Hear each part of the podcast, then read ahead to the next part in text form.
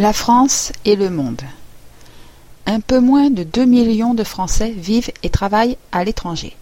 Plus de la moitié de ces Français expatriés sont en Europe, 25% en Amérique du Nord et seulement 5% en Asie et Océanie.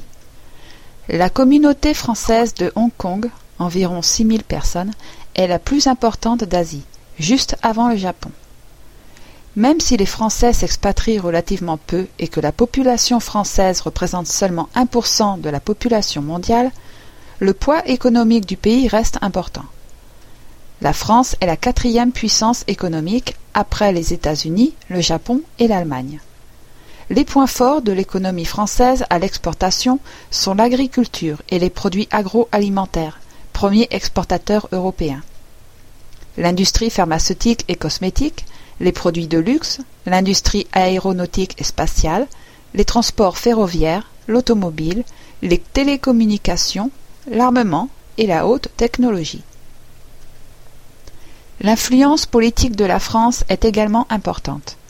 Membre permanent du Conseil de sécurité de l'Organisation des Nations Unies, ONU, le gouvernement français est souvent intervenu pour des actions de paix dans des conflits régionaux, Moyen-Orient, Bosnie, Congo. La France est également, avec l'Allemagne, un membre fondateur de l'Union européenne. La France fait partie du groupe des huit nations les plus industrialisées, G8. La politique extérieure de la France est avant tout dictée par une volonté de préserver son indépendance nationale. Elle est l'un des cinq pays du monde à posséder une force de dissuasion nucléaire avec les États-Unis, la Chine, la Russie et le Royaume-Uni.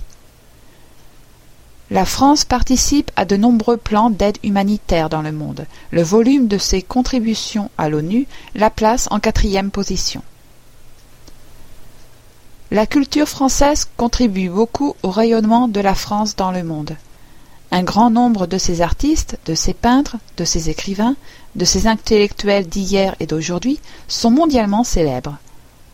Le cinéma français occupe une place importante sur la scène internationale. Il est apprécié pour sa sincérité, pour l'exploration qu'il propose des sentiments, des relations humaines. La France reste la première destination touristique du monde, avec plus de 60 millions de visiteurs chaque année. Les touristes viennent admirer un patrimoine culturel qui témoigne d'un passé prestigieux. Ils apprécient aussi l'art de vivre en France, la variété des régions, la beauté des paysages, la gastronomie.